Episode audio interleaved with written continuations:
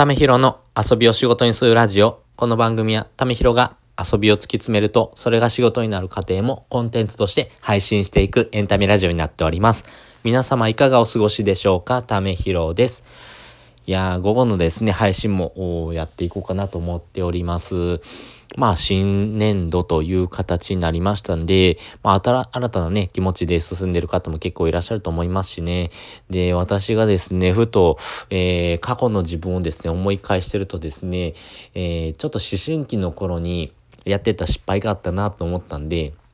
なんかこういうことをですね、あの、感じながらやってる人も結構いるのかなと思うので、ちょっとそんな話をですね、したいなと思います。で、それがですね、やっぱ思春期の頃って、周りの人の目線とか結構気になってまして、その中でやっぱニキビとかがですね、できて結構気になってたんですね。私結構ニキビができやすいの体質だったんですけど、その時にですね、やってた失敗談っていうところをですね、お話ししておこうかなと思います。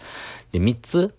あの、あげるとですね、あるかなと思うんですけど、一つ目が、まあ、キーなんでよく触ってましたね。触るというところ。そして何度も洗顔をするということ。そして油を使う食べ物をやめてみたとかっていうところをですね、やってたんですけど、実はそれダメだったっていうことがですね、後々後々分かってきたんで、まあそういうところをですね、失敗した 私ので失敗談をですね、えー、お話ししながらですね、えー、こういうふうなところのですね、ケアをですね、しっかりとしてもらうっていうところがですね、えー、一つお話としてできるかなと思いますんで、ちょっとその話をさせてもらいます。でまず一つ目、えー、気になって触る。これ一番ダメですよね。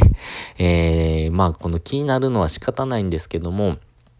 気になって触るとですね、余計炎症っていうのがですね、腫れていきますし、えー、気になって触り続けるとやっぱ潰しちゃうとかっていうのがね、ありますんでね、まあこれを潰しちゃうとですね、結構そのお肌のケア、をですね、しにくくなりますし、ニキビ跡っていうのがですね、続きますんで、これが残っちゃうとですね、もうずっとこの跡がですね、消えないっていうところになりますんで、ここのケアをですね、しっかりとしとかないと、後々、えー、自分の肌、肌質っていうところがですね、えー、悪くなっていきますんで、で、なかなかそこをですね、解消するのも難しいので、そこをですね、しっかりとしておいた方がいいかなというところですね。で、二つ目、何度も洗顔をする。まあ、これ洗顔ってね、えー、非常にいいんですね。っていうのは、あの、思春期の頃はですね、えー、まあ、その、まあ何でしょう、油分が活発になるんで、それがですね、放出されるんで、えー、オイリー肌になりやすいっていうところなんで、あの、油分をですね、えー、洗い流してあげるっていうところ、もですね、必要ですし、油取り紙とかでですね、えー、油分を吸着してですね、しっかりとしたケアをしてあげるっていうのが大事になるんですね。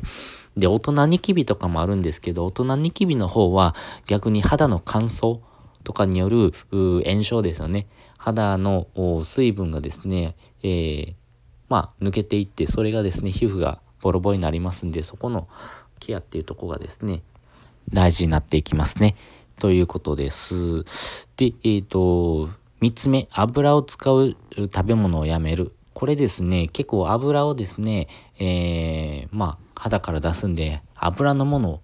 取るのやめた方がいいんじゃないかって思って、油のもんをですね、取るの控えてたんですけども、そうではなくてですね、えー、油もんだけじゃなくて脂質のですね、多いものもですね、食べるものをやめているというのがですね、いいかなというところとですね、やっぱり、ビタミンですね、ビタミン A、ビタミン B 群、ビタミン B2、B6、あとビタミン C、ビタミン E、このあたりをですね、しっかりと取るっていうのが大事になっていきますんで、このあたりのですね、えー、栄養素のバランスを整えてあげるっていうところをですね、おろそかにしてたなというところがありましたんで、えー、この失敗談というところをお話ししておきました。えー、本日もですね、お聴きいただいてありがとうございました。また次回もですね、よかったら聞いてみてください。